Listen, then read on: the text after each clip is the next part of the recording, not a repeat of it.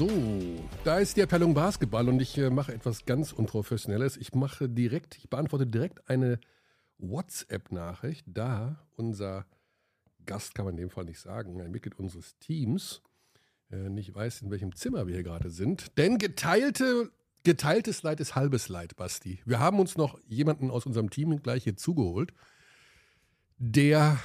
Was ist der Leidteil bezogen? Auf, ist das Leid, in dem Podcast teilnehmen zu müssen oder was ist das Leid? Das Leid ist, äh, dass wir den deutschen Hangover haben, dass wir das Spiel gegen Spanien verloren haben. Eine der größten Chancen im Nachkriegsdeutschland äh, für dieses Team Basketball-Europameister zu werden, wurde gestern vergeben. Ist so. Ja. Und das wollen wir aufarbeiten. Es fühlt sich so ein bisschen an wie ein Hangover, oder nicht? Also, wir haben jetzt keinen Tropfen Alkohol getrunken, aber wir sitzen hier beide mit einer Tasse Kaffee, äh, was nicht meine erste ist. Und ähm, ja, müssen, wollen und werden das so ein klein wenig aufarbeiten. Ich trinke jetzt erstmal einen Kaffee, das ist wirklich wichtiger. Ja, also, ähm, weiß nicht, ob die Info in- irgendwem weiterhilft. Ich habe gerade ein massives Déjà-vu. Also so ein wirkliches, ich habe hab das Gefühl, das hast du schon mal genauso gesagt, diesen Satz. Weiß nicht, nach was sich das so angefühlt hat. Und als ich gesagt habe, ich habe einen Hangover oder ja, was? ja, vielleicht hört man den Satz auch einfach sehr oft von dir, weiß ich nicht. Aber ja, es ist, es ist äh, ein Ausscheiden, das aus meiner Sicht nicht hätte sein müssen. Ähm, Ich weiß, dass jetzt natürlich so mit Nachsicht auf dieses Spiel wieder diese Basket äh, Basketballkultur Spaniens rausgehoben wird. Dieses Team, das wahnsinnig gut funktioniert. Natürlich ist Scariolo ein unfassbarer Coach, also wirklich einer der besten Coaches auf der Welt für mich, inklusive ähm, allen NBA-Coaches, hat mit Nick Nurse zusammengearbeitet bei den Toronto Raptors. Die haben da schon Sachen erfunden und zurückgebracht in den Basketball, die gefühlt seit den 50er Jahren nicht mehr gespielt wurden und dann plötzlich in der modernen NBA funktioniert haben. Aber ähm, während Benny Zander den Raum betritt, bitte einmal Applaus für Benny Zander. Oh, ich äh, kann das ja einspielen. ja, Warte. einmal eine Runde Applaus für Benny Zander. Wo ist denn unser Applaus-Button hier? Hey, Der Applaus kommt hier genauso verzögert wie bei so einem Friedrichshainer Publikum. Das ist so um 21 Uhr schon leicht angezündet ist. Äh, Benny, nimm doch dieses Mikrofon. Ich bleib. mach mal einen Test mit dem Mikro. Ich habe das noch gar nicht getestet. Das scheint nicht zu funktionieren. Ähm, Es gibt hier. ach, das, das kann man anmachen. Ach so, okay. Ja, wow, guten das hat Morgen. einen eigenen Anmachknopf. Oh, das ist aber sehr laut, oder? Guck mal, siehst du das da- auf ich, deinem? ich, okay, gut. Ich überpegel immer alles. Okay, gut. Nachdem manche geschrieben haben, es ist zu wenig Pegel, mache ich zu viel. Die Leute sollen Also wir eher das, hatten- den Podcast laut, leiser machen als lauter. Zu wenig Pegel Hat- war gestern Abend kein Thema bei Benny Nein, Zander, das ist definitiv bei dieser EM bislang kein Thema mit dem zu wenig Bier. Nein, äh, gestern war es sehr, es war sehr gediegen. Alle waren so ein bisschen in sich gekehrt. Es war äh, ja so ein bisschen Tristesse, aber es war eine andere Tristesse, eine andere Traurigkeit als Kearney, wenn du dich zurückerinnerst, als wir da im unseligen Shenzhen saßen. Ach du liebe Zeit. nach dem Spiel gegen Domrep. Also das, das ist ja in diesem, diesem Jahr was ganz, ganz anderes. Ne? Also natürlich sind wir alle traurig, natürlich sind wir alle enttäuscht, aber es gibt noch eine Chance auf eine Medaille. Aber wie dieses Spiel gestern lief, äh, also wir haben auch schon in ganz anderen Situationen zusammengesessen und ein Bierchen getrunken. Also die Enttäuschung ist ja jetzt am Ende des Turniers. Und in Shenzhen war sie quasi am Anfang des ja, Turniers. ja. ja. Also der Ähm, Punkt, den ich gerade noch ausführen wollte, während Benny Zander den Raum Wie betritt. lange macht ihr denn schon? Äh, seit 20 Vier Minuten. Sekunden. Entschuldigt bitte, dass ich äh, viel, zu spät. Al- Alles gut. ähm, der Punkt, den ich gerade noch ausführen wollte. Natürlich wird jetzt im Nachhinein, äh, nach der Niederlage, alles Positive an Spanien herausgehoben. Ich finde trotzdem, dass du dieses Spiel gewinnen musst. Du musst dieses Spiel gewinnen. Naja gut, also das ist ja eine Aussage wie, äh, die, du musst, müssen, die Voraussetzungen waren gut, aber so wie das Spiel gelaufen Bist ist, bessere- kann man es eben auch verlieren. Es Du bist die waren bessere Mannschaft und du führst nicht an dem eine, Mi- Tag. eine Minute vor Ende des dritten Viertels mit zehn Punkten. Du kannst dieses Spiel nicht Okay, aber Moment, du sagst jetzt generell bist du die bessere Mannschaft. Ja. Weil sie waren gestern nicht die bessere Doch, Mannschaft. die waren, Natürlich auch, auch nicht. gestern war Deutschland die bessere Mannschaft bis zu diesem Vier-Minuten-Run zum Ende des dritten Viertels, zu Beginn des vierten Viertels, als man komplett die Nerven verloren hat. Da waren Das, aber ich finde, das kann man so nicht sagen. Also wenn du dir, das hatte dir ja auch im Kommentar thematisiert, wenn du dir die ersten Minuten von Viertel zwei, drei und vier anguckst, dann kann man, finde ich, nicht pauschal sagen, dass Deutschland gestern die bessere Mannschaft war. Also sie haben dann wieder gute Reaktionen gezeigt. Ja, das kann man, finde ich, sagen. Aber es war, also für mich ist das ein, es war ein ganz offenes Spiel, deswegen ist es für mich auch trotzdem das Gefühl weiterhin so, dass es, dass es einfach ärgerlich ist. Da bin ich, da bin ich bei dir, aber es ist für mich nicht, ich, ich kann mich jetzt nicht hier hinsetzen und klar sagen, die Deutschen haben, haben ein besseres Spiel gemacht als Spanien oder war das Sicht, besseres Aus Team? meiner Sicht hat Deutschland weniger Spanien dieses Spiel gewonnen, als Deutschland es weggeworfen. Mhm. Naja, also wir haben aber zum ersten Mal das Gefühl gehabt, dass die Deutschen, dass es mehrere kleinere Fehler gab. Sowohl was äh, von Coaching-Seite hätte er vielleicht Schröder mal rausnehmen müssen, ein bisschen mehr Loh bringen müssen. Warum Weiler Bepp ging auf dem Zahnfleisch? Warum hat er nicht ein bisschen anders auch gewechselt in der zweiten Hälfte? Plus eben, war das die richtige Verteidigung gegen äh, Lorenzo Brown? Ähm, wie auch immer. Also, und es war, es hat auch nicht so richtig Klick gemacht. Bei den anderen Spielen zuvor, da war oft waren die Deutschen auf den Punkt gar, kamen aus der Kabine raus, waren da. Ich, gar nicht mal jetzt das Griechenland-Spiel, das steht so ein bisschen über allem, aber das war eines ihrer schwächeren Spiele insgesamt. Wenn du das vergleichst Ja. mit anderen. Also gestern sind sie ja auch rausgekommen wie die Feuerwehr wieder im ersten Viertel. Offensive lief super. Die Defense war das Problem. Das war für mich undenkbar tatsächlich. Also vielleicht offenbart das auch einfach nur, wie wenig ich mich mit dem Sport auskenne. Aber ich dachte, dass die Offensiv, äh, also dass die Probleme gestern bei der deutschen Nationalmannschaft eher offensiv liegen würden. Ne? Wir haben diese vielen verschiedenen Verteidigungsformen mit den Spaniern besprochen und auch gestern gesehen. Also die werfen ja ständig Zone, Box and One, diese ähm, 3-2-Zone oben, Matchup-Zone, alles schon geil, ne? dazwischen. Es ist schon geil, was Scariolo da mit diesem Team machen kann. Aber da lagen ja nicht die Probleme. Die Probleme lagen defensiv. Marco Pesic hat das bei uns in der Halbzeit auch nochmal gesagt, dass es an Intensität fehlte Ja. defensiv Ja. und dass man auch zu viele einfache Fehler macht. Und deswegen meine ich, dass Deutschland dieses Spiel mehr weggeworfen hat. Also mal von den offensiven Fehlern abgesehen, ähm, dann hast du diesen Turnover an der Baseline, nachdem Hernan Gomez diesen Dreier trifft.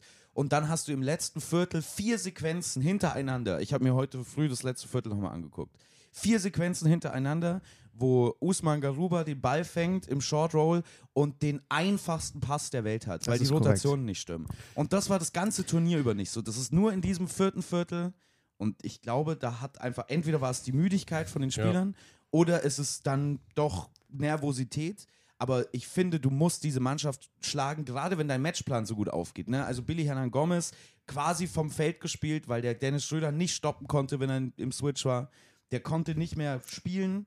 Dann hat man Usman Garuba gebracht und in dem Moment heißt es dann normalerweise, wenn Usman Garuba auf dem Feld ist, stoppt die spanische Offensive, weil der offensiv nicht das gleiche Paket hat. Und dann ist es ihnen eigentlich nie gelungen. Genau. Also da musst du das erste Viertel musst du dir nur angucken. Ich habe hier meinen Zettel nochmal mitgebracht. Also Sag mal, ganz ehrlich, dich, du hast einen Zettel, du, das ist ein Zettel, den hast du aber gestern fürs Spiel geschrieben, Ja, nicht ja. für diesen Podcast. Nein, nein, ne? den habe ich gestern während des Spiels, damit ich mich so ein bisschen an den Spielverlauf erinnere, wenn ich mir dann irgendwie nochmal äh, vielleicht eine Szene rauspicke für eine Frage danach. Das war dann gestern alles wurscht, aber äh, erinnert euch, es gab dieses Alley-Oop-Anspiel Schröder auf Thais. Mhm. Es gab Dennis Schröder, der in der erst, im ersten Viertel für die Spanier einfach überhaupt nicht in den Griff Ja. zu bekommen war. Es gab diesen Buzzerbeater von Loder noch. Das heißt, offensiv, du machst 24 Punkte im ersten Viertel. Alles wunderbar. Du hast die, die Halle war von Beginn an, finde ich, war sie nochmal eine Spur lauter, war, waren die Defense-Rufe lauter, hat sich das mehr nach, einem, nach einer Basketball-Crowd angefühlt.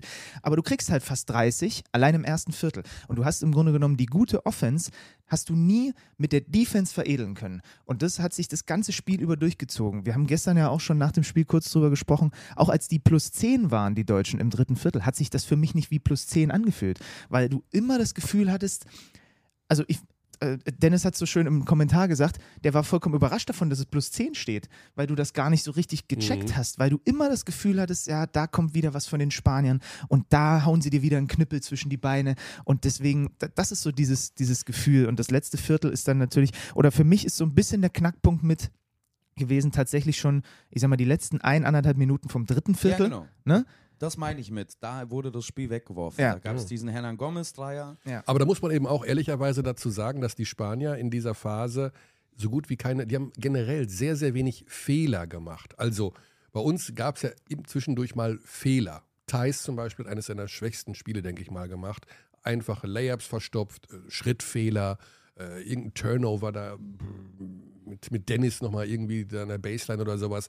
Und das sind alles Sachen, die bei den, die Spanier wirkten so, wenn ich die gesehen habe, ich habe ja so relativ erhöht gesessen, von unserem äh, Studio aus runtergeschaut und es ist ja was völlig anderes, so ein Spiel zu gucken ohne Monitor und ohne Kopfhörer.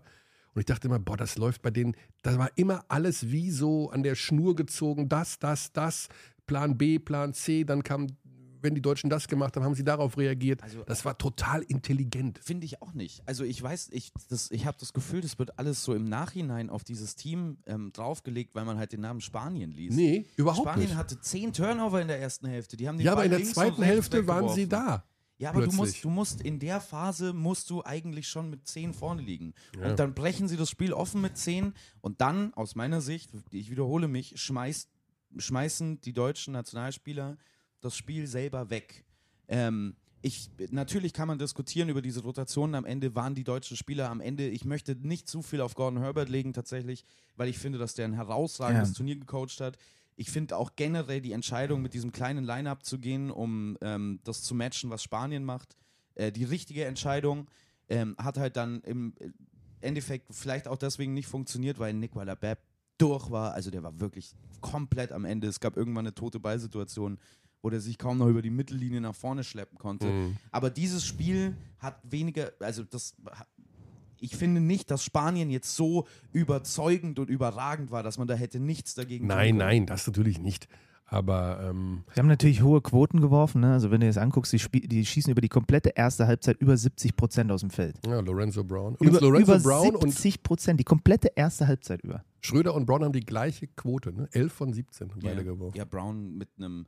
Ich meine, so ein Spiel macht auch ein Lorenzo Brown jetzt nicht allzu häufig. Ne? Der hat ja sowieso ein Turnier, wo er gerade sein Shooting weit übertrifft. Mhm. Ähm, das ist ja auch normalerweise ein valider Matchplan, äh, Lorenzo Brown diese Dreier zu geben. Ähnlich wie Dennis Schröder auf der anderen Seite. Mhm. Aber es passiert dann halt für beide Spieler in dem Fall in diesem Spiel, Ja. dass sie ihre Würfe von au außen treffen.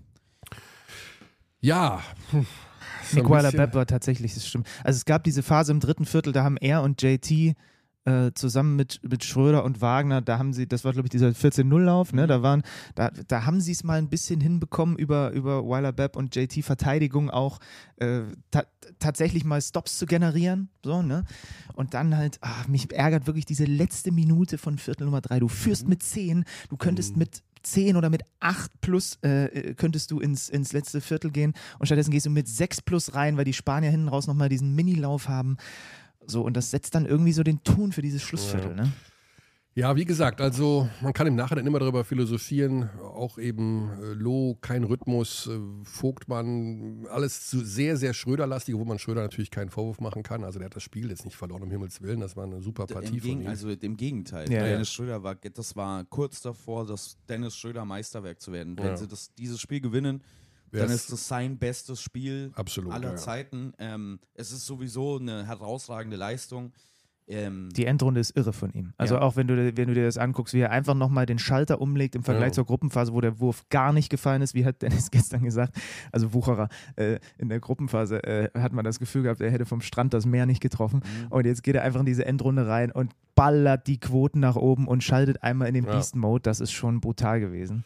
Nee, war gut. Ähm, ja, vergebene Chance irgendwo, aber irgendwo ist es eben auch ein Spiel und das haben am Ende die Spanier gewonnen. Wenn man vielleicht Playoffs jetzt spielen würde und würde sie Best of Three spielen, vielleicht Ja. würde es dann klappen. Wenn es eine Serie wäre, hätte ich gar keine Sorgen, dass man die Spanier sie- Ja, besiegt. also das, was die gestern gezeigt haben, es tut mir echt leid, vielleicht widerspreche ich da allen Basketballern da draußen. Ich finde diese Mannschaft nicht stark. Ich finde, die Mannschaft ist überragend gecoacht. Ähm, Mhm. Also das, was Guardiolo da draußen macht, ist Wahnsinn. Aber die waren gestern absolut schlagbar und man hat es leider am Ende selber weggeworfen. Jetzt sollen sie dann auch Europameister werden, oder? Denn das ist so ein bisschen auch dieser Teamgedanke, den wir ja haben bei dieser Eurobasket. Äh, Die Franzosen mal ganz im Ernst.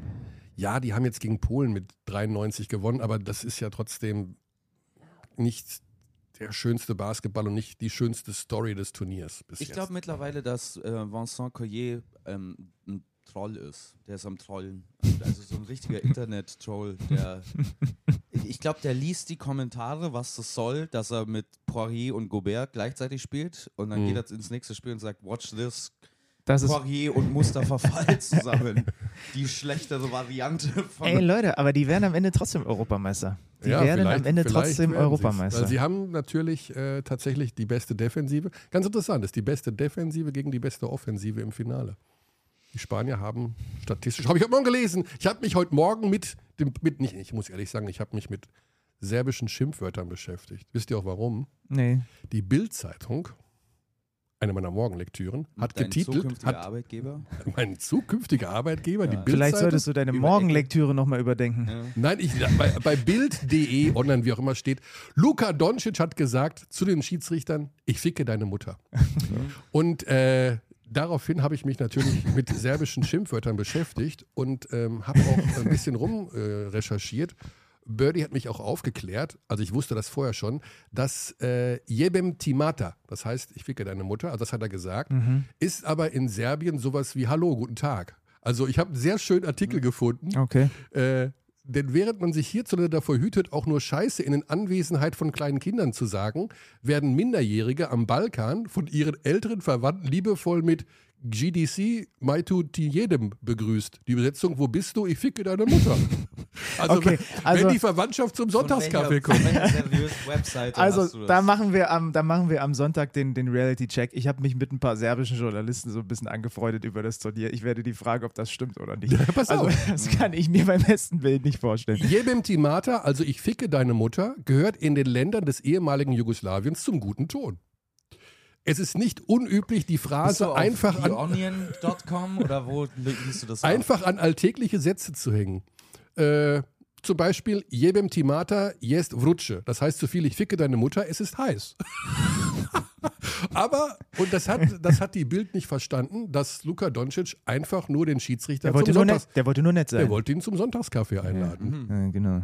Also, aber es scheint tatsächlich so zu sein. Ah, dann war der das ganze Turnier, war der eigentlich extrem nett zu den Schiedsrichtern. Mhm. Ja. Also du kannst auch jederzeit sagen, ist ja gut, ich ficke deine Mutter. Es heißt so viel, es tut mir leid, falls ich dich verletzt habe.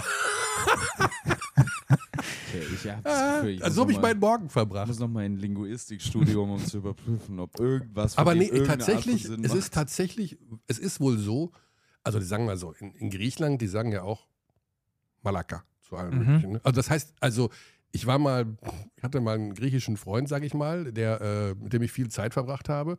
Und der sagte auch immer, wenn der mit seinen Kumpels sprach, die haben sich nur so unterhalten, Malaka, Malaka, jeder, Malaka, die kann es Malaka, Malaka. Und ich so, sag mal, sagt er, ja, das ist ganz normal bei uns. Wir sagen immer erstmal, du Arschloch oder sowas. Und dann geht es halt Das ist weiter. ein bisschen wie, wie, bei- wie bei uns, wenn die Leute immer Alter sagen oder was hinten ran. Nur, dass halt sie ein schlimmeres Wort benutzen. Also, Also- man jeden Satz mit Alter oder Was genau bei den Gedanken an Rudi Gobert hatte ich jetzt auf diesen Schimpfwörter? Ja. äh, Nein, es ging um die? Vorbereitung. Ich, ich bin ja anderthalb Stunden damit beschäftigt, zu überlegen, was könnte man hier sagen in diesem Podcast. Und eine Stunde zwanzig Ich find das davon cool. habe ich mich mit serbischen Ich finde Schimpfwörtern es cool zu, beschäftigt. zu beobachten, wie wir so unseren Morgen verbracht haben. Ich habe das Spiel nochmal geschaut, Benny hat seinen Zettel vorbereitet und du hast dich beschäftigt mit. ja, Ähm, ich, ich bin ja so ein bisschen, also ich, ich glaube ja, Frankreich wird Europameister. Das habe ich, glaube ich, sogar schon nach dem Achtelfinale gesagt, mit ihrem ganzen durchgewurschtelten Mist da irgendwie, dass das Mhm. reicht. Ich muss, ich kann vielleicht noch, noch, noch eins dazu gießen, weswegen ich, ich es den Spaniern trotz dieses fantastischen Coaches nicht ganz so gönne. Die müssen dringend an der Professionalität ihrer Medienarbeit arbeiten. Denn die äh, gönnen einfach, außer ihren, na, muss man dazu sagen, 84 Millionen mitgereisten spanischen Journalisten, das ist irre, was die an, an Trost dabei haben, die gönnen einfach den äh, anderen Medienanbietern so gut wie keine Interviews. Das ist unglaublich. die Spanier. Die Spanier. Die Spanier sagen einfach, nein, die gehen alle zu unseren Leuten Mhm. und zu euch kommt von diesem durchaus relativ namhaften Kader, bei dem wir auch, bei dem man auch mal mit der Nummer 6 oder 7 mal ein schnelles Interview machen könnte nach dem Spiel, kommt einfach keiner. Einmal hatten wir, glaube ich, Usman Garuba nach dem Spiel. Das war für uns alle komplett überraschend, dass der plötzlich da stand. Muss denn da die Fieber nicht äh, aktiv werden? Ja, also ist übrigens nicht der einzige Verband, der äh, so ein bisschen sehr mit, mit hoher Nase bei dem Turnier unterwegs ist. Die Slowenen waren auch eine absolute Vollkatastrophe, wenn Mhm. es da um sowas geht. Das ist jetzt, äh, ist jetzt für die Hörer wahrscheinlich auch vollkommen wurscht, aber ich finde, also da zum, wenn du da siehst, Frankreich, Italien und so weiter, da steht es überhaupt nicht zur Disposition, dass sie natürlich ihre Spieler nach dem Spiel auch mal einem deutschen oder Ja. anderen internationalen Fernsehsender zur Verfügung stellen für ein kurzes Interview. Und da Ja. kriegst du auch den Gobert und den Fournier im Übrigen und wie die alle heißen. Während das Erste, was du beim Slowenen gehört hast, ja, aber auf keinen Fall den Doncic und auf keinen Fall den Dragic. Hier ist Edu Muric. Viel Ja, Spaß. äh, genau. äh, Die, hier habt ihr die Match. Genau. Also, du, du weißt ja, was du dann demnächst darauf antworten kannst, wenn die Slowenen dir Doncic die, nicht Liste, geben. die Liste drucke ich mir das ist einfach nur. Jebem Timata. Also das ist äh, Okay, einfach anwenden in jeder Ich habe Form ein starkes. Gefühl, was der Folgentitel sein wird. ja, also, um nochmal auf Basketball zurückzukommen, vielleicht. Ähm, ähm, Frankreich spielt ein wahnsinnig schwaches Turnier. Das stimmt. Ähm, Naja, trotzdem, aber sie haben sich jetzt ein Spanien bisschen gewinnen. entwickelt. genau. Ja. Sie haben sich aber ein bisschen entwickelt. Also es war das, Be Ah, das eines war gut, gestern- dies war ja auch Polen ist nicht der Maßstab, das, das, aber ich glaube, ich habe noch nie ein schlechteres Basketballspiel in einer Endrunde von so einem Turnier gesehen als gestern. Also das war Wahnsinn. Ich weiß nicht genau, was die Polen sich gedacht haben, ähm, als offensive Strategie festzulegen. Lass uns mal Rudy Gobert attackieren. Mal schauen, ob der wirklich so ein guter Verteidiger ist. Die waren durch, die waren durch. Ich habe den Slaughter auch nach dem Spiel gefragt, das ist für so ein Team, weißt du, wenn du einmal so einen Peak hast und so ein Highlight-Spiel hattest, das, ich, ich glaube, das ist so schwer für eine Mannschaft, die eigentlich ja nicht, nicht mal in Viertelfinale gehört von der Qualität her, äh, ist das so schwer, das dann zu reproduzieren und nochmal ja. Und die Franzosen, ich habe das dann so ein bisschen beobachtet, die konnten ja ihre Spieler dann auch schon, ne? so im vierten Viertel, die saßen alle auf der Bank, aber es, auch das hat mir wieder, also erstens haben dann die anderen Spieler ein bisschen Rhythmus bekommen und wenn du Fournier und Gobert da draußen beobachtet hast, die spielen, natürlich wissen die auch, dass sie kein geiles Turnier spielen, aber die haben schon jetzt, die laufen jetzt schon mit sehr mit, mit der Einstellung da draußen rum, ja, na, natürlich werden wir Europameister. Also Gobert würde ich tatsächlich widersprechen. Ich finde Gobert ist, also ich weiß, niemand stimmt mir zu. Ich glaube, finde Gobert ist momentan der MVP-Kandidat Nummer eins bei diesem Turnier. Ja. Achso, ich meinte auch Ja. nicht, dass ich meinte auch nicht, dass Gobert ein schlechtes Turnier spielt. Ne? Ich meinte, der weiß, dass Ach wir so. als Mannschaft Ja. kein gutes Turnier spielen. Fournier spielt kein gutes Turnier.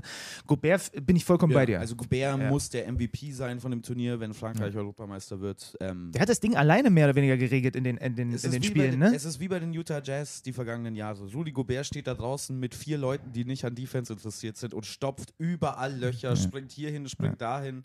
Ähm, es ist ein wahnsinniges Turnier, das der spielt. Ja. Ähm, er wurde viel gescholten von allen Seiten. ja. Er hat ihn das Spiel gegen die Türkei im Alleingang gewonnen, hinten auch mit seiner Offense dann. Der Ähm, kommt übrigens immer früher als das Team in die Halle. Ja. Mit einem eigenen Minivan, also die, sein eigenen, aber halt Mhm. irgendeine Tuse da gefahren, mit äh, Jabusele. Die kommen eine Stunde vor dem Mhm.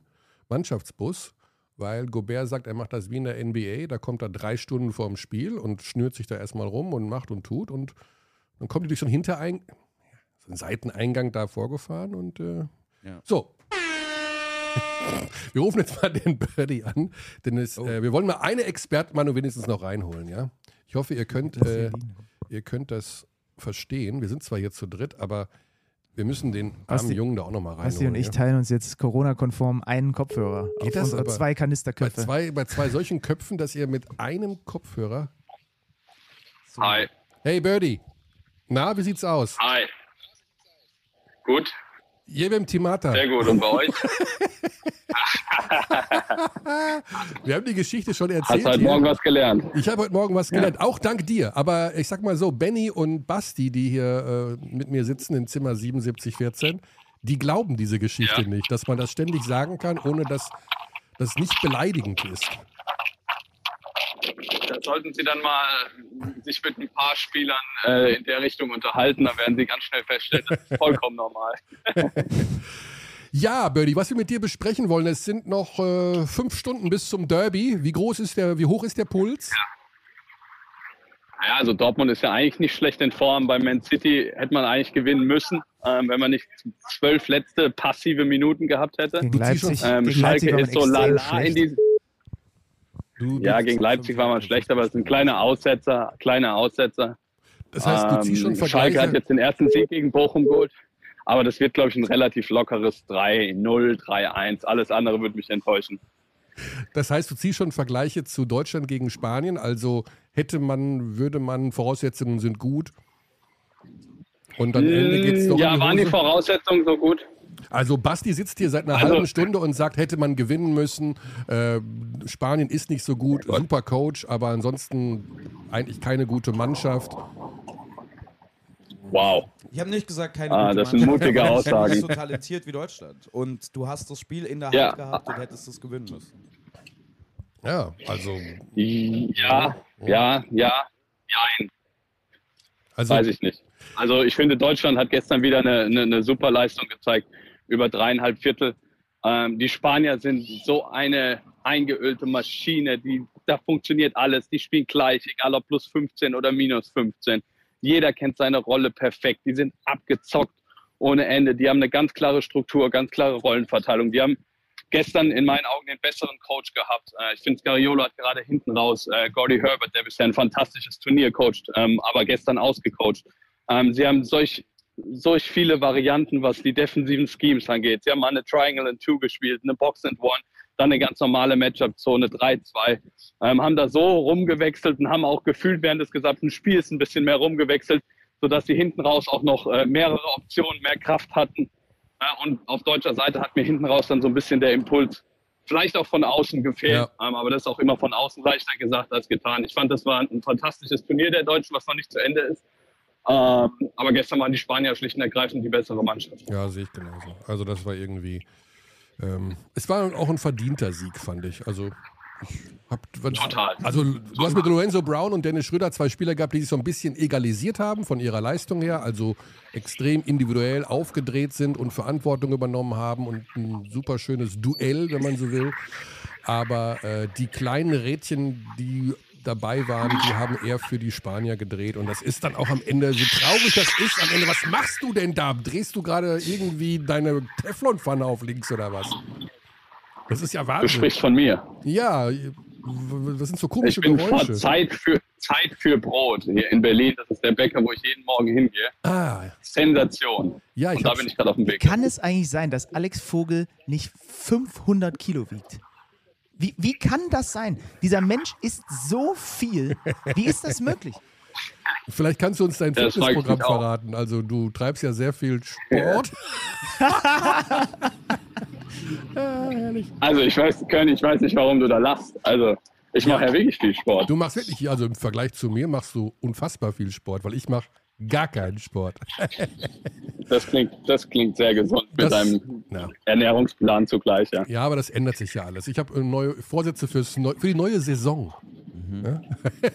Okay. Okay, also, wer wird jetzt Europameister noch? Boah. Boah.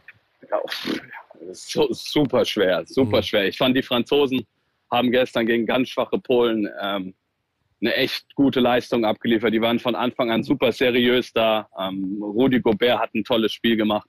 Ich habe das Gefühl, die Franzosen haben sich gestern so ein bisschen frei gespielt. Äh, auch, wie gesagt, nicht nur die Franzosen waren das, sondern auch zu großen Teilen die Polen, die schwach waren. Ich glaube, ich würde auf die Franzosen setzen. Aber Ja. man darf eigentlich nicht gegen Spanien wetten. Es ist für mich wirklich 50-50, Ja, dieses Finale. okay. Ähm, Und wenn man die und Deutschland wird Dritter. Deutschland wird Dritter, also wenn sich das nehmen lassen, dann haben wir wirklich einen Hangover am Montag. Also nach dem Turnier dann Ja, gegen ja, Polen. aber es ist ja dein Spiel, das ist ja, das ist ja dein Spiel, Körny, und du, du, du kommentierst sie dann zu Bronze. Du hast ja dann zweimal hintereinander die Polen gehabt. Bin ich Ja. auch gespannt auf deine Analysen, was die polnische Mannschaft angeht. Also da gibt es nichts, also analysieren, was die Polen da gemacht haben im ersten Spiel, eigentlich kann man da nichts analysieren. Keine, die haben zur Halbzeit aufgegeben und in der zweiten Hälfte, Ja. weiß ich nicht, haben die ja gar nicht mehr mitgespielt, richtig. Birdie, wir wollen dich nicht davon vom Essen abhalten. Wir wollen dich nicht von den Vorbereitungen auf das äh, Derby abhalten, dass du in einer Berliner Sportbar sehen wirst, Sport, Sportbar sehen wirst oder wo? Ist möglich. Wollte ich mit dir noch besprechen, aber ist durchaus möglich. Ah, okay. Alles klar. Dann ähm, danke für deine Zeit. Gerne. Genieß dein Frühstück. Und Wir sehen uns. Wir sehen uns. Mahlzeit. Gute Nacht. Bis dann. Gute ciao, ciao. Nacht. Tschaußen. Okay. Also, der, vom Essen sollte man ihn nicht abhalten. Jetzt Es ist schön zu sehen übrigens, dass es, dass es dir auch immer so geht wie mir bei einer Podcast-Aufzeichnung plötzlich immer tausend Menschen anrufen und Nachrichten schicken und so weiter. Ja. Genau in dem Moment, wo man einmal kurz das Telefon braucht, um darüber mit jemandem zu reden, der im Podcast Ich aufgezeichnet hätte, wird. ich hätte ne? ja auf nicht stören klicken können. Dann kommt das Bing ja gar nicht an. Und vor allen Dingen war es meine Frau, die mich nie anruft um diese Uhrzeit. Also never ever um 10.30 Uhr. Ach so, warte mal, wenn man nicht Stören drin hat, kann man aber trotzdem selber noch anrufen. Ja. Oh, interessant. Wieder was gelernt. Mich Also- hat noch nie jemand angerufen, ich habe das Problem nicht. Soll ich dich mal anrufen? Ich versuch's ständig, aber du gehst ja nie ran. Über dieses Thema können wir auch noch mal gesondert reden, übrigens. Ja. Hier beim Themata. Also, äh, wo waren wir stehen geblieben? Frankreich, wird. Frankreich gegen Spanien. Okay, das ist 50-50, würde ich auch so sehen. Also, das. Ich, Kann man also jetzt nicht- 50-50 bedeutet bei dem Turnier, Frankreich gewinnt Ja. am Ende. Weil, irgendwie weil. Lorenzo Brown ausgerechnet in diesem Spiel hinten raus zwei Freiwürfe verwirft oder irgendwie sowas. genau. Also, ähm, das ist natürlich, klingt sehr respektlos, wenn man sagt, Frankreich spielt ein schlechtes Turnier und dann guckt man und sie stehen im Finale. Aber für die eigenen Verhältnisse spielt dieser Kader ein schlechtes Turnier. Man hat zwei Kernspieler gefunden, aus meiner Sicht. Zweieinhalb vielleicht in Oertel, der immer noch von der Bank kommt. Niemand weiß wieso, wieso Ja. IBC dann noch startet. Ich, äh, ich verstehe es nicht, aber egal. Und in Gobert und dann Gershon Jabusele, der wahnsinnig beständig ist als Shooter bei dem Turnier. Also, ich habe ja gestern ja längere Zeit mit Daniel Weiß gesprochen, Mhm. der als TV-Experte arbeitet für das französische Fernsehen, ehemaliger NBA-Profi. Ja. Bekannt dafür geworden, dass Vince Carter über ihn hinweggestopft hat. Mhm. Über dieses Thema darf man mit ihm nicht sprechen, weil er war in psychologischer Behandlung deswegen, Okay. weil er jahrelang gebullied wurde. Oh, okay. Äh, also, ne, für den Fall, dass du ihn morgen mal siehst, Benny, nicht, ah, I know you from the Vince Ja, Carter klar, Poster das ist das Erste, was ich mit ihm angesprochen Genau, ich, wär, ich wollte auch zu Gabachosa hingehen und als erstes Bang Bang Nowitzki rufen. Also du würdest dir keine neuen Freunde machen, aber das sind natürlich Menschen, die noch einen deutlich besseren Einblick in den französischen Basketball haben. Und auf die Frage äh, habe ich, ich habe ihn gefragt, also sag mal mit eurer Rollenverteilung und so, sagt er, keine Ahnung, sowas gab es bei uns noch nie. Also Okobe, klar, da wissen wir nicht, was wir mit dem anfangen sollen.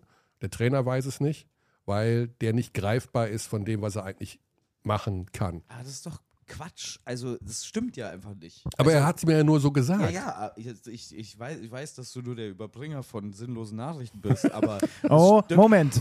Ko- Herzlich willkommen zur Rubrik Basti Ulrich widerspricht einem ehemaligen NBA-Spieler. Also das ist doch Quatsch, dass man nicht weiß, was man mit Eli Okobo anstellen soll. Wir haben den jetzt vier, drei Jahre in der NBA gesehen und ein Jahr in der Euroleague. Jeder weiß, was die Rolle von diesem Spieler ist. Das ist ein Go-To-Scorer, das ist jemand, der Ja, aber er traut sich ja nicht groß. Also er ist ja viel zu zurückhaltend offensiv und Ball, also Point Guard, intelligent spielen. also sie spielen ja nicht für ihn. Nee, das Sie kann, spielen ja nicht für ihn. Nee. Ne? Also du hast, und das ist das, was, was mich wahnsinnig Also, macht an dieser Mannschaft. Wenn man Albc, der jetzt zweieinhalb Jahre lang auf einem kaputten Knöchel rumgerannt ist, der nicht mehr verteidigen kann und offensiv sowieso noch nie ein sonderlich guter Spieler war, starten lässt und mir dann erzählt, man weiß nicht, was man mit einem Eli Okobo anfangen soll, dann ist das merkwürdig aus meiner Sicht. Und der Kader hat ja noch, ne, guck dir Mbaye an, den ich als Spieler total mag. Da rennt auch noch ein Maledon übrigens rum. Ich habe gestern im vierten Viertel mir gedacht, ach ja, den gibt's ja auch noch. Und den gibt's ja auch noch, Ja, als die die plötzlich da alle gespielt die, haben. Es geht ja darum, eine funktionierende Mannschaft zu finden. Und wenn du sagst, momentan ich, mit Okobo oder mit Maledon, das klappt irgendwie nicht, dann, dann lässt er, hat er sie halt sitzen lassen. Also bei Theo Maledon kann ich es nachvollziehen. Der spielt natürlich in einer sehr schlechten Mannschaft in der NBA ähm, recht viele Minuten, was nicht immer unbedingt bedeuten muss, dass er wirklich ein, äh, ein guter Spieler ist. Ähm, bei Eli Okobo, also ich verstehe nicht, was da jetzt noch das große Rätsel sein soll, was das für ein Spielertyp ist. Ähm, ja, Wie gesagt, es, das Thema Rollenverteilung ist ja eines der Top-Themen dieser Eurobasket. Wir haben immer gesagt, die Deutschen, ah, Rollenverteilung, super, ah, geil. Oder eben bei den Mannschaften, wo es funktioniert. Aber ähm, Italiener waren ja auch so eine Geschichte. Bei denen eben gibt es keine richtige Rollenverteilung. Oetel macht das im Rahmen der Möglichkeiten. Also der, ja, hat so ein bisschen den Ernst der Lage erkannt. Verteidigt wird halt gut. Buff, Gobert, solange Buff Gobert auf dem Parkett solange ist. Gobert Ja. auf dem Feld ist. Und äh, daraus machen sie das Beste ihrer Möglichkeiten. Und jetzt glaub, und es gibt auch wohl eine Grüppchenbildung. Das heißt, hm, da gibt es ne, die Fraktion Croissant und die Fraktion Butter und die kriegen sich irgendwie nie so zusammen und dann. Aber was heißt das? Also wenn du jetzt mit dem gesprochen hast, heißt das jetzt, dass da in Frankreich man am, am Denkmaltrainer so ein Nee, bisschen. ich glaube, der Trainer ist da unantastbar. also gut, vor allem wenn er jetzt vielleicht Europameister wird. Er Ne? macht, macht seit Jahren einen überragenden Job. Ja. Ähm, zu so einem Grad, dass ich wirklich nicht weiß, was bei diesem Turnier passiert ist. Aber hast, habt ihr mal gesehen, wie der weiß- aussieht, Vincent Collier gestern? Da habe ich gedacht, okay, der kommt aber, Was denn? der sah, sehr sah krank aus. Also so, so ganz bleich, so aber richtig der so. sieht doch schon immer so aus. Ja, immer, schon eher immer so der blasse Typ. Okay, also man muss ja nicht jeder so eine gesunde Gesichtsfarbe Und haben wie Marco Baldi, aber der sah aus, als. das, ist halt, das ist aber auch nicht möglich. Es ist halt so paradox natürlich und komisch, dann darüber zu reden. Ich weiß nicht, was mit Frankreich los ist, wenn die in einem Finale von das, ja, Ich habe es auch gerade in dem Moment, als ich die Frage gestellt habe, äh, wackelt da jetzt der Trainer? Oh, nee, nee, die stehen in dem Finale, und können Europameister werden. Und können Europa und werden am Ende werden es wahrscheinlich am Ende machen, weil die sich bei einem durchmogeln. Ähm, klar ist aber natürlich auch, dass wenn jetzt Deutschland diesen Pfad gehabt hätte im Turnier in der Endrunde, den Frankreich hatte, also dann hätte ich null Zweifel daran, dass man im Finale stehen würde. Mhm. Ähm, ja, keine Ahnung. Es ist, es ist ein bisschen, vielleicht ist es auch ein bisschen bitterer Nachgeschmack heute für mich, weil, also, ich habe das Gefühl, wir müssen vielleicht nochmal herausarbeiten. Deutschland hat ein fantastisches Turnier gespielt. Es ist der Aufstieg von Franz Wagner auf eine neue Stufe von Spieler gewesen. Und damit kommen wir ja schon zu einer quasi Fazit-Geschichte. Ja wenn wir, wenn wir Benny hier haben heute, der das Turnier durch, du warst ja bei noch mehr Spielen am Start, ich glaube bei allen, das stimmt, äh, die wir übertragen haben, müssen wir schon, können wir schon so ein kleines Fazit ziehen. Mhm. Also, egal wer Europameister wird, Deutschland wird Dritter, hurra. Nee, Wird zersägen schon mal die Bronzemedaille? Äh, erstmal vorsichtig. Das kriegt ja keiner mit bis morgen. Hört ja von den Spielern keiner. ja, es ist, es ist. Und selbst wenn sie es hören, glaubst du wirklich, okay. dass es sie schert? Ja, kann, ich kann mir schon vorstellen, dass du nach so einem, nach so einem Ausscheiden wie, dass du jetzt auch für das Bronzemedaillenspiel vielleicht nicht mehr die hundertprozentige Energie hast ähm, und keine Ahnung, Polen hat Slowenien auch erwischt, äh, als okay. die Slowenen. Mhm. Fangen wir mal an. Benny, die drei positiven Dinge, die du mitnimmst von dieser Eurobasket. Die, die litauischen Fans, mhm. ähm, generell die Eurobasket Experience mit dieser Todesgruppe in Köln. Also ich muss sagen, ich glaube, das geht euch ähnlich. Das war eine krasse, waren krasse Tage, die wir da erlebt mhm. haben. Das war wirklich das war wirklich wie so ein Basketballfest dort einfach. Da haben natürlich die Litauer auch sehr für gesorgt. Die Halle war immer extrem voll. Mhm. Wir hatten da äh, äh eine, eine Gruppe voller geiler Mannschaften. Das war, die Sonne hat geschienen. Jetzt hier in Berlin sind 12 Grad und du schaltest direkt in den Depri-Modus. Dort in Köln haben wir, hat Per Günther mit uns oberkörperfrei am Rhein Basketball ja. gespielt. Ja, und äh, das war, war so ein bisschen ein anderes Feeling. Also dieses, dieses Köln-Ding, das hängt mir immer noch so ein bisschen, äh, so ein bisschen nach. Mhm. Ähm, mein neuer Lieblingsspieler ist Alberto Diaz. Ah, okay. Also ich, also, also ich habe mich, hab mich lange nicht mehr so in einen Basketballer verliebt wie in diesen rothaarigen da Derwisch da. Da sind schon viele verliebt, ne? Also Wahnsinn, ey. Wie, wie, also mhm. unglaublich. Also okay, Köln, Köln, Alberto Diaz. Litauer. Und, und Litauer. Und, ja, na, na, nimm mal Köln und die Litauer zusammen. Und natürlich äh, halt auch die deutsche Mannschaft. Also mhm. das ist ja klar, logisch. Die drei negativen Dinge, die du mit dieser Eurobasket verbindest. Ähm, wie gesagt, mangelnde Professionalität beim einen oder anderen Verband, was so mhm. Zusammenarbeit mit Medien angeht. Mhm. Ähm, die Kulisse in Berlin an den ersten Tagen, die Wobei, ich habe mich jetzt Hashtag auch. Ticketpreise. Hashtag Ticketpreise und diese ganze Nummer und Fieber hält Kontingent zu, zurück, was aber gar nicht dann genutzt wird und so weiter. Ne? Das kennt ihr ja auch. Also macht ja die UEFA bei, bei, im Fußball auch. Die haben halt dann Kontingent für sich selber. So und im Idealfall wird das Kontingent dann auch genutzt. Und wenn mhm. das Kontingent nicht genutzt wird, dann muss man halt ja, ist auch egal. Mhm. Also das ist so eine Sache, wobei ich mich auch mit unserem, äh, mit, mit einem unserer zwei Leiter der Sendung darüber unterhalten habe. Und der sagt, vielleicht hängen wir dieses Thema auch ein bisschen zu hoch. Äh, und ich habe jetzt auch noch mit, weiß gar nicht mehr, wer war denn der andere, mit dem ich darüber geredet habe. Die haben beide gesagt, wenn man regelmäßig Eurobaskets in den letzten Jahren auch vor Ort begleitet hat, auch in anderen Ländern, auch in vermeintlich Basketball-Hochburgenländern, dann ist es dort auch so gewesen, dass wenn der Gastgeber nicht spielt, die Halle ja, ja. meistens nur zur Hälfte gefüllt war. Ähm du hast eben noch nicht diese Kultur, also nicht so wie im Fußball zum Beispiel, dass dann wirklich auch 40.000 Fans äh, von Italien nach genau. Norwegen fahren genau, würden, um genau. äh, sich ein Spiel anzuschauen. Aber das ist sicherlich was. Und das dritte ist, was haben wir denn noch? Luka Doncic. Mhm ist für mich, ähm, der, also ich weiß, bei, oh, Bas, bei, Basti, Magic, wenn, bei, Basti, Basti, bei Basti, wackelt, bei Basti wackelt alles, bei Basti Luca, wackelt alles. Luca. 40 Punkte gemacht in dem Spiel gegen ja, ich, ich, ich, ich, äh, ich mache es, ich, ich, äh, ich beziehe es auch nicht so sehr auf das, was er mit dem Ball auf dem Feld mhm. gemacht hat, sondern ich beziehe es auf das, was er ohne den Ball auf dem Feld gemacht hat. Ähm, das war für mich einfach, einfach krass, das mal so Tag für Tag zu sehen, wie der einfach als Typ so ist. Aber natürlich habe ich dieses Spiel auch extremst abgefeiert. Natürlich hat er da äh, teilweise krankhesten Basketball gespielt. Aber er hat sich halt auch benommen wie ein kleines Kind, dem man den Lolli weggenommen hat. Mhm. Und zwar regelmäßig und auch bei teilweise bei, also die Schiedsrichter sind vielleicht auch noch so ein Thema, was Ja, man ja, mal aufmachen ja. sollte. Aber es gab auch den ein oder anderen Pfiff bei diesem Turnier angeblich, der richtig war und der trotzdem dazu geführt hat, dass Luca danach komplett eskaliert ist, wo du dir denkst, ey, Mhm. nee, Okay, meine drei positiven Ja. Dinge. Auf der 1, Luka Doncic. Ähm, bist so ein, naja, ich sag's jetzt nicht. Auf Platz 2 Goran Dragic. äh, ähm, ich bin tatsächlich extrem positiv überrascht von dem Coaching von Gordon Herbert gewesen. Ich fand, er hat ein exzellentes Turnier gecoacht. Mhm. Auch wenn man jetzt drüber diskutieren kann, wurde der gestern ausgecoacht, wurde er es nicht. Ich finde es ein bisschen schwierig zu beurteilen mit diesen ähm, Minutenverteilungen am Ende. Ähm, er hat ja versucht, Nicola Babb einen Rest zu geben. Ähm, dann gab es sofort zwei Sequenzen, wo die Spanier scoren, dann holt er ihn zurück nach gefühlt 20 Sekunden. Bis dahin, ähm, bis zu diesem Spiel, wirklich ein fantastisches Turnier gemacht als Coach, auch als jemand, der die Mannschaft zusammenhält. Hatte viel mehr damit gerechnet, dass es vielleicht so ein bisschen Brüche in der Mannschaft geben könnte, aber im Gegenteil, man hat das Gefühl gehabt, dass die sehr eng zusammengewachsen sind. Das hängt aber dann vielleicht auch zusammen mit dem Aufstieg von einigen Spielern. Ich habe das Gefühl, das war so ein Level-Up-Moment für Franz Wagner, der auf einer neuen Stufe ist. Also ich erwarte jetzt nach diesem Turnier einen Franz Wagner, der in der kommenden Saison in der NBA knapp unter All-Star-Level spielen kann. Mhm. Ähm, ein Aufstieg von einem Johannes Thiemann, der ein Wahnsinnsturnier spielt, gestern auch wieder mit seiner Defense. Ähm, ein Aufstieg von Maudolo, auch wenn der gestern nicht das glücklichste Spiel hatte, natürlich. Ja, vom.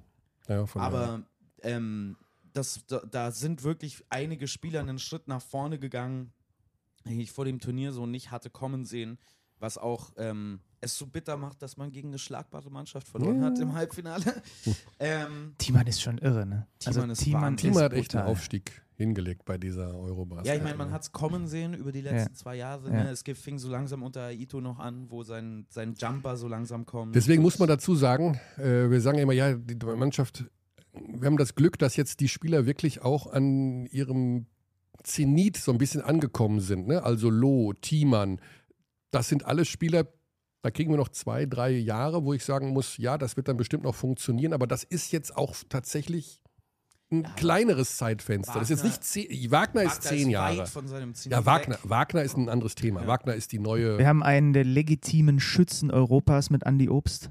Ja, Obst. Aber was habe ich gesagt beim Podcast vor der Euro Eurobasket? Nee, beim Slowenien-Spiel in München habe ich es gesagt. Den allerersten Spieler, der bei mir gesetzt wäre, vor allen NBA-Spielern, wäre Andy Obst. Du musst Obst, du Ja. brauchst so einen wie Obst. Ja, Immer. ich liebe Andi Obst mehr als Jeder liebt die Andi Obst. Ja.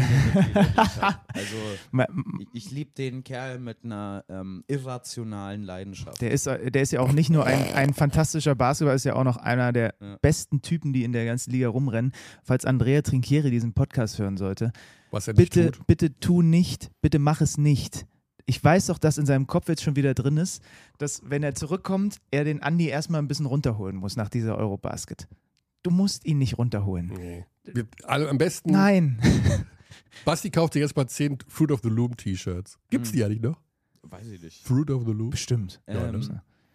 ja, ähm, Dann die drei negativen Sachen, Basti. Reiniger, die, das Refereeing, Refs, sorry. Also ich meine, Markus, um Markus Bisso zu zitieren, als er in die Katakomben gegangen ist, nachdem sie ausgeschieden waren. Refs suck! ja. also die Referees waren aktiv beteiligt an der Entscheidung von zwei Viertelfinalspielen. Ja. Also Italien gewinnt dieses Spiel, wenn es diesen Call nicht gibt, diesen Flopping Call gegen, also wo Rudy Gobert einen Offensivfoul begeht. Was hatten wir gestern für einen Call? Ähm, gestern hatten wir Der auch Block nach Nicola Babb. Genau, Nicola Babb, ganz cleaner Block, kurz Ja. vor Schluss gegen Hernan Gomez. Ich glaube, Ich glaube, ja. Hernan Gomez, ja. Ja.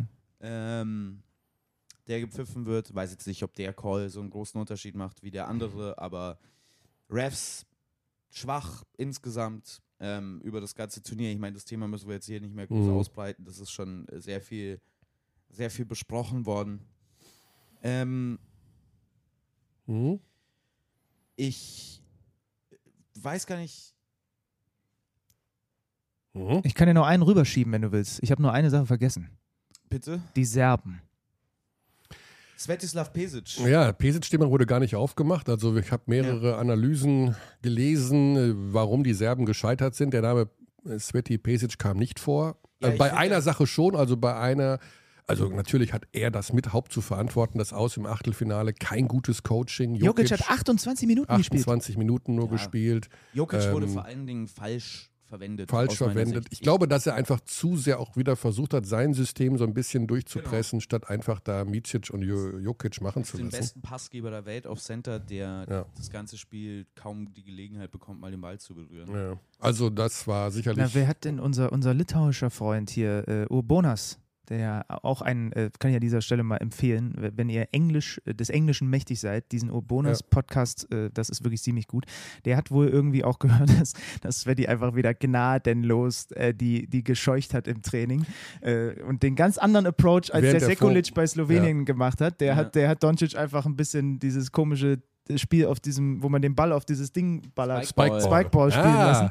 Und bei den Serben muss wieder geackert worden sein. Genau, müssen ja, wir- die haben äh, wohl sehr, sehr hartes Und ich Training fand- in der Vorrunde Jokic hat man es angesehen, der war richtig in Shape. Holy moly, ich habe den noch nie so dünn gesehen. Das stimmt, ja. NBA kann sich warm anziehen, glaube ich, wenn der zurückkommt. Ähm, ja, das ist vielleicht die, posi- der positive Aspekt. Ich finde auch, Svetislav Pesic hat ein schlechtes Turnier gecoacht. Ja. Ich, mit der offensiven Waffe. Klar, es fehlt dann so jemand wie Bogdan Bogdanovic in dem Kader. Ja, Ich glaub, wenn der aber- dabei ist, dann sieht es ein bisschen Aber sie haben aus trotzdem nochmal. noch Micic und sie haben so viele Spieler noch in diesem Team drin gehabt und irgendwie. Und ich fand es auch Das krass. war schon Also ich weiß nicht, ich, ich, ich fand das krass zu sehen, als sie dann ausgeschieden sind. Ich habe dann immer wieder auf die Seitenlinie zu Sveti geguckt und habe gedacht, wann kommt jetzt das T? Also wann, wann kommt jetzt nochmal der Impuls von draußen? Mhm. Der kann, kommt ja immer sonst eigentlich, wenn es so ein bisschen Naja, ihm aber er war, entgleitet. für Ne? seine Verhältnisse hat er da relativ das über sich ergehen lassen. Ja. Also Sveti und die Refs, eine Sache fehlt noch. Was sie. Ja, insgesamt so die Superstars auch. Ne? Also ja, Würde ich gar nicht ist, weil zustimmen. die, doch die, eine der Stories des Turniers ist das Teambasketball. Ja, Größer ich nicht- Superstar-Basketball. Also, mir ist das, der, Punkt auch ein bisschen zu groß Ich will aber was worden. konstruieren. Ja, ich weiß schon, aber der ist mir auch ein bisschen zu groß gemacht worden, weil es ist jetzt nicht so, als würde Griechenland kein ba äh, Teambasketball spielen. Und Janis Antetokounmpo hat übrigens abgeliefert in diesem letzten Spiel gegen Deutschland. Also an Janis lag es mit Sicherheit nicht. Ja, aber sie haben ja verloren. Ja, aber sie haben 15 weit offene Würfe verfehlt. Ich meine, das passiert halt Mhm. mal. Aber das heißt nicht, dass die schlecht gespielt haben offensiv. Die haben sich wahnsinnig weit offene Würfe für gute Schützen erarbeitet, die halt an dem Tag einfach mal nicht gefallen sind. Ähm, die anderen Superstars, Luka Doncic hat historische Offensivleistungen abgeliefert. Eddie Terrace war besser. 1957. Wie- Bei Luca muss man übrigens auch noch dazu sagen, der, der ist natürlich auch extrem unrund gelaufen. Ne? Also in diesem letzten Spiel, wo sie da ausgeschieden ja. sind, der lief ja, der lief ja wie ich an meinen schlechtesten Tagen, nachdem ich gerade aufgestanden bin, lief der da durch die Halle. Ähm, Ja. Nikola Jokic hat, wann immer er die Gelegenheit dazu bekam, auch fantastischen Basketball gespielt. Also die Superstars ist jetzt nicht so, dass die hier durchgesackt werden. Und by the way, also Superstars auf europäischer Ebene gelten jetzt nicht nur die drei besten Spieler der Welt, sondern Schröder, Franz Wagner, Schröder sind auch für dieses Turnier echte Stars. Gobert. Und die haben sowas von abgeliefert. Also ich. Die Eurobasket an sich ist sicherlich eine der positiven Geschichten. Also die, die, der Verlauf dieser Eurobasket eben mit den paar organisatorischen Mängeln, die äh, da passiert sind, die nicht passieren dürfen im Übrigen. Also da müssen auch tatsächlich die Verantwortlichen nochmal drüber nachdenken. Äh, Ticketpreise, ein Riesenthema. Ähm, und auch die Tatsache, dass man Slots verkauft hat und nicht Spiele. Das man muss man sich vorstellen, den Verantwortlichen war bei der Planung dieser Eurobasket nicht klar, dass der Veranstalter sich an einem Tag wie einem Achtel- oder Viertelfinale dann den Slot, wo er spielen darf, aussuchen kann.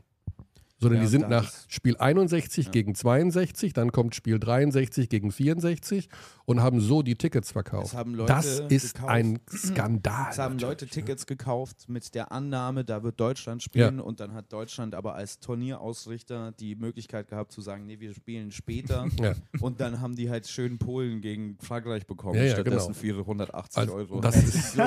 Und eben die Sache mit den Ticketpreisen. Ich weiß, das ist alles schon vor drei Jahren geplant worden und man hat wohl auch gesehen, dass es beim Handball funktioniert hat mit etwas teureren Preisen nach dem Motto, Die Leute zahlen das schon, dass wir jetzt hier im September 2022 äh, mit 10% Inflation, Energiepreisen, Geld ist knapp an sich, äh, natürlich zu kämpfen haben, kann man jetzt den Verantwortlichen nicht zum Vorwurf machen, aber eventuell hätte man irgendwie anders reagieren müssen.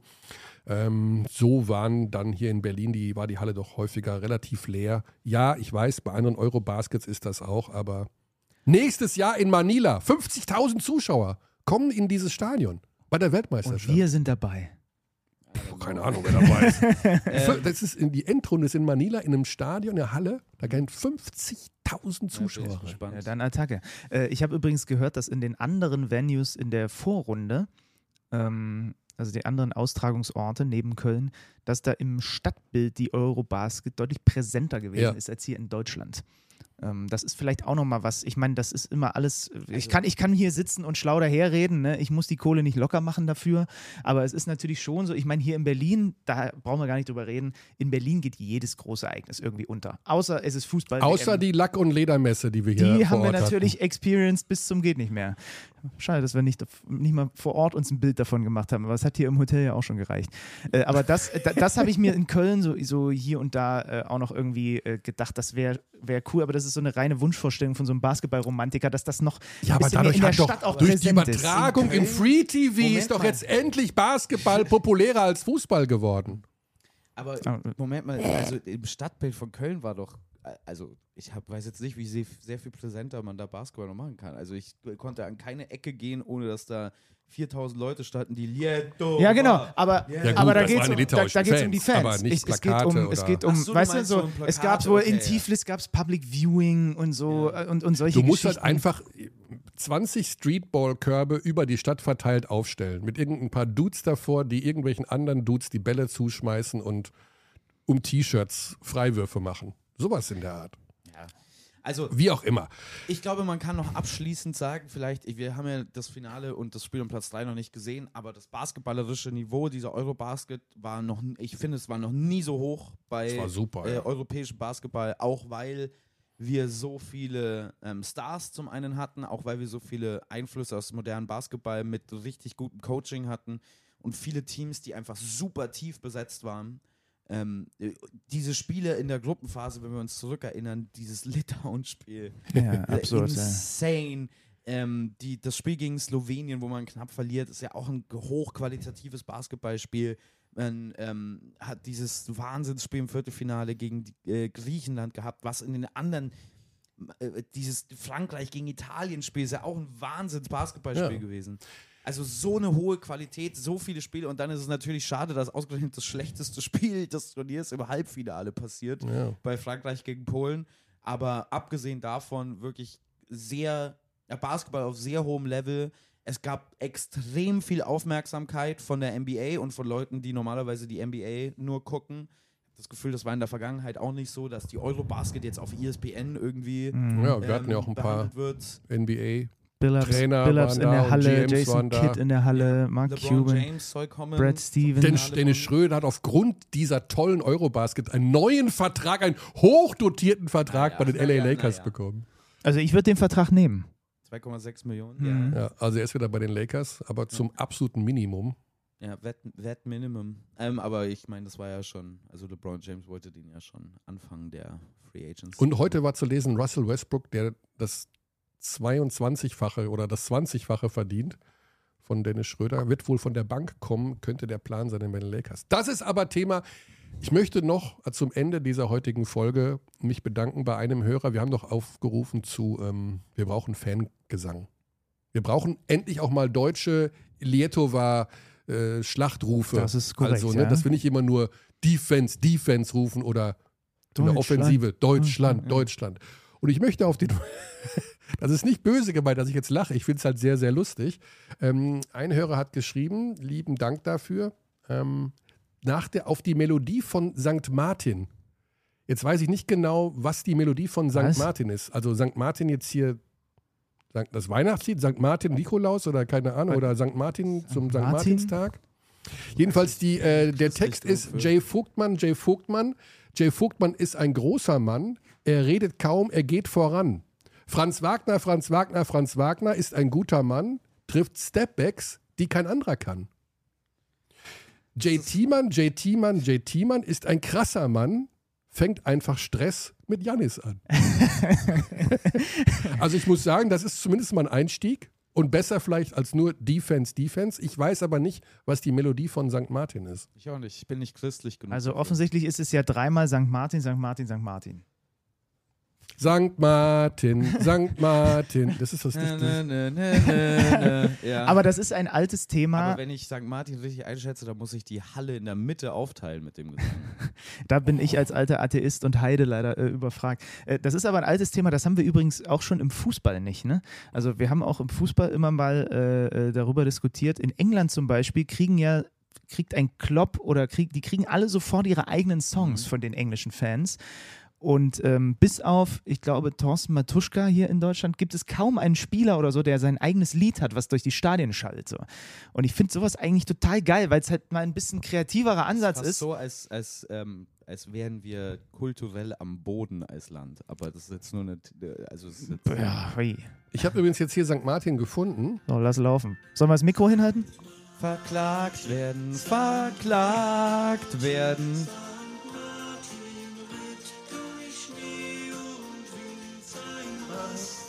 Ist ein guter Mann, trifft Stepbacks, die kein anderer kann. Also ich finde, das, das hat was. Das war eine Daran Sternstunde des Podcast-Tums, was gerade hier passiert ist. St. Martin ritt durch Schnee und Wind. Das scheint die Melodie zu sein.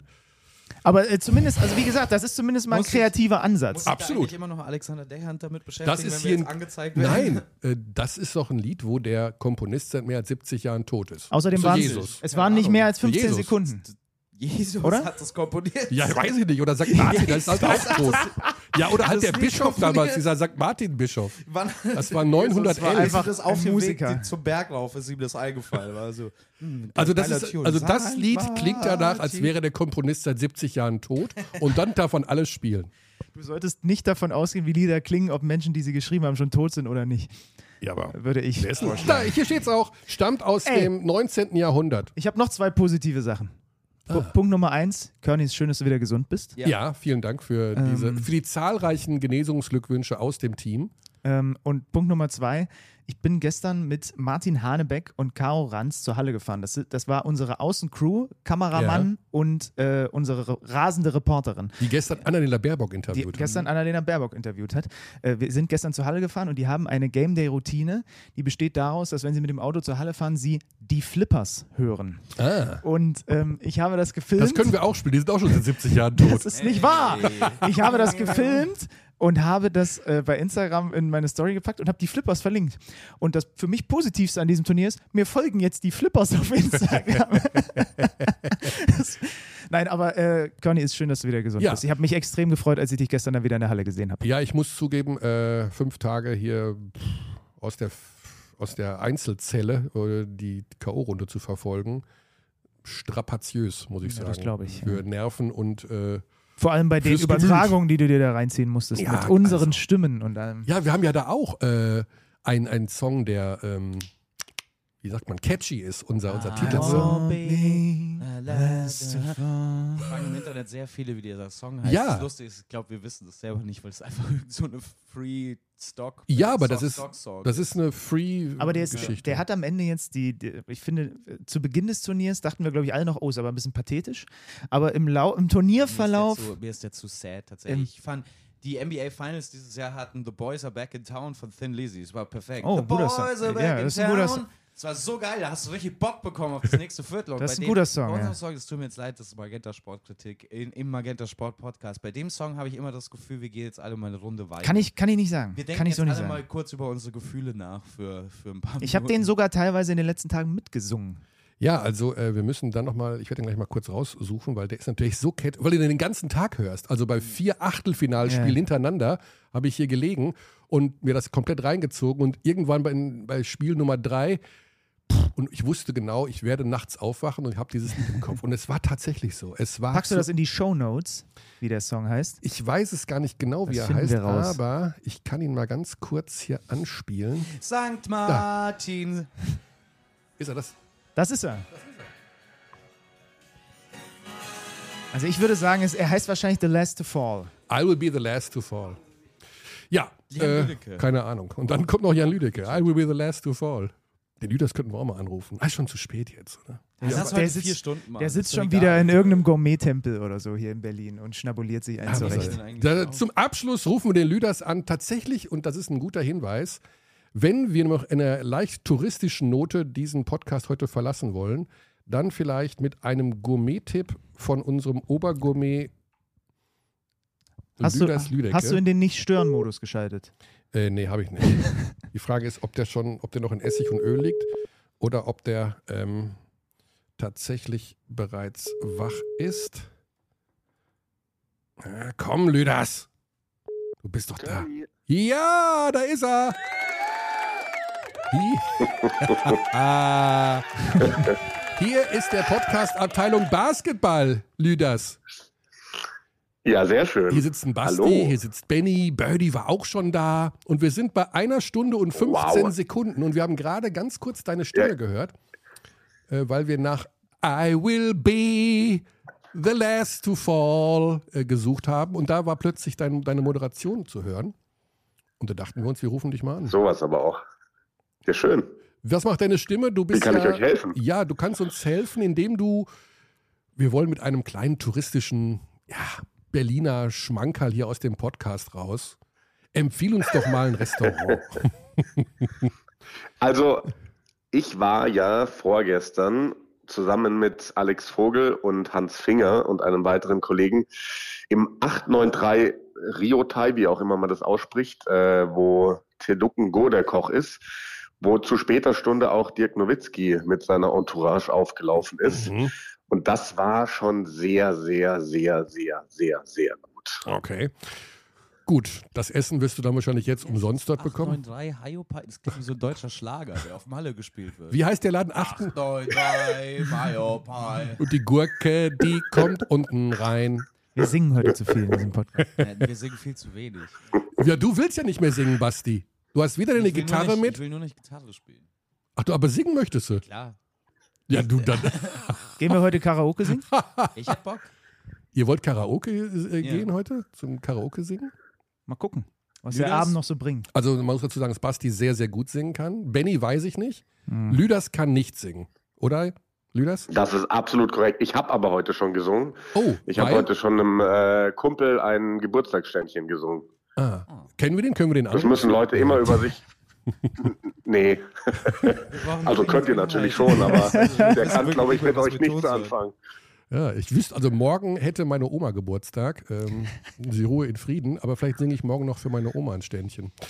Okay, gut. Äh, Restaurant-Tipp haben wir von dir und ich glaube, zu mehr brauchen würde ich auch gar nicht Nein, zu fragen. die Oder? Hey. Ah ja, deine- genau, was sind Entschuldigung. Deine, deine drei positiven und deine drei negativen Dinge von dieser Eurobasket, Jan. Genau.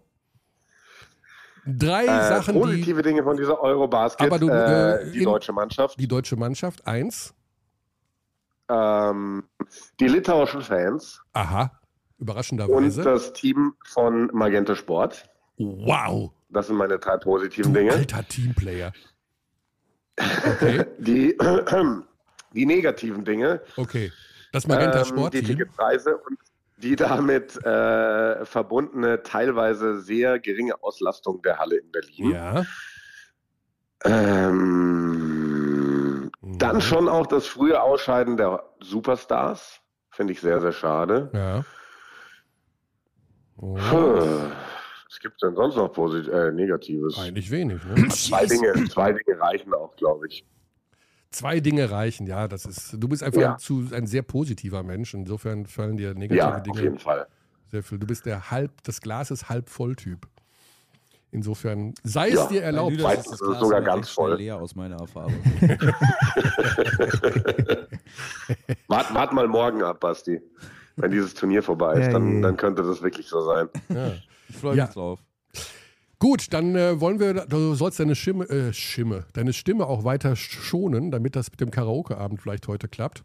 äh, bei dir? Ja, ihr habt, äh, ihr habt jetzt auch dafür gesorgt, ich bin nämlich gleich mit unseren Kolleginnen Amelie Deck und äh, Ja. Kada verabredet Ja. zum Brunchen. Und Okay. weil ihr mich jetzt angerufen habt und mich aufgehalten habt, werde ich die Mädels jetzt äh, ein paar Minuten versetzen müssen. Oh. Aber ihr Also, seid schuld. Ja, ja, ist der einzige Ja. Grund natürlich. Ne? Nicht, dass du bis fünf vor elf noch in Essig und Öl gelegen bist.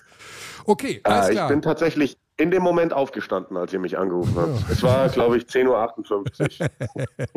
Ja, ja, das Leben eines Sportmoderators. Ah, unterbezahlt, wenig Schlaf. Ja. Alles klar, Das- Lüders, das viel Spaß mit den Mädels.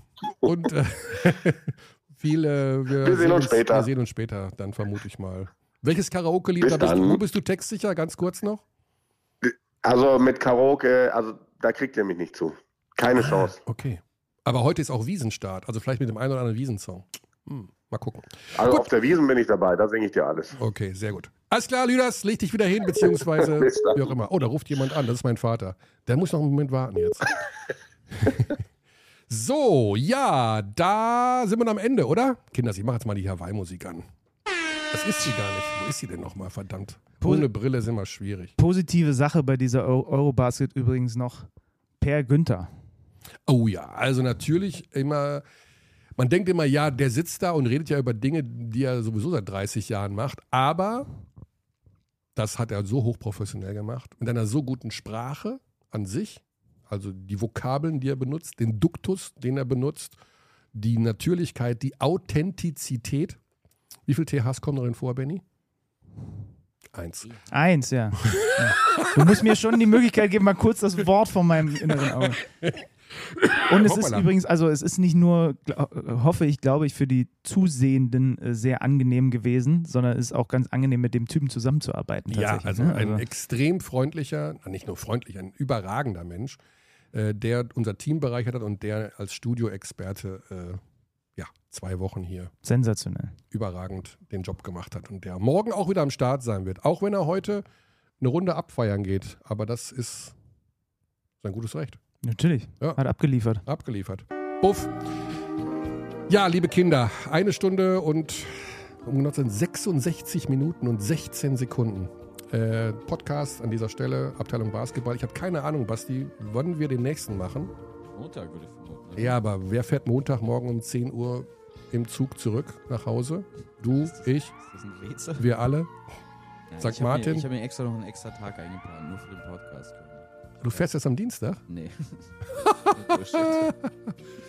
Wir wissen es nicht, aber wir werden uns rühren, melden, wie auch immer.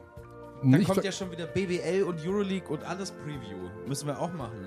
Müssen mal ein bisschen in die Advanced Stats von Augustin Rubel rein. Wir müssen mal wieder Onion Yaramas ein Das, bisschen genauer das beleuchten. Big Sonderheft ist schon in meinem Briefkasten gewesen. zur neuen Saison Ja. schon? Ja. Donnerwetter. Habe ich Donnerstag im Briefkasten gehabt, als ich mal kurz in Leipzig war. Also Direkt mal einen Blick Müssen mal reingeworfen. Eric Washington genauere Blick Was da alles los ist. Also tatsächlich muss ich sagen, es, gefühlt ist für mich der BBL und im Euroleague-Start noch so weit entfernt wie St. Martin, aber es kommt schneller als man denkt. Ich habe schon ein Testspiel von den Chemnitzern heimlich gesehen. Heimlich gesehen Ja. im Stream, oder was? Nee, ich habe hab, hab mich, da mal- hab mich da mal mit reingesetzt, habe mir das angeguckt. War jetzt nicht so aussagekräftig, war gegen eine, gegen eine noch nicht wirklich in der Vorbereitung sich befindliche tschechische Mannschaft. Aber Leute, diese Chemnitzer, das wird wieder interessant nächste Saison. Oh, okay. Arnas Velicka. Naja, Okay, wir schauen mal, was da passiert. Nicht vergessen, Sonntagnachmittag 16.45 Spiel um Platz 3, Deutschland gegen Polen korrekt. bei Magenta Sport. Und weiß nicht, ob noch woanders läuft. Keine Ahnung. Ich vermute bei Vox. Bis dahin, gute Zeit. Cheerio. Danke, Benny. Danke, danke, danke, danke für deinen Besuch bei uns. Ja, gerne. Ciao. Gute Nacht.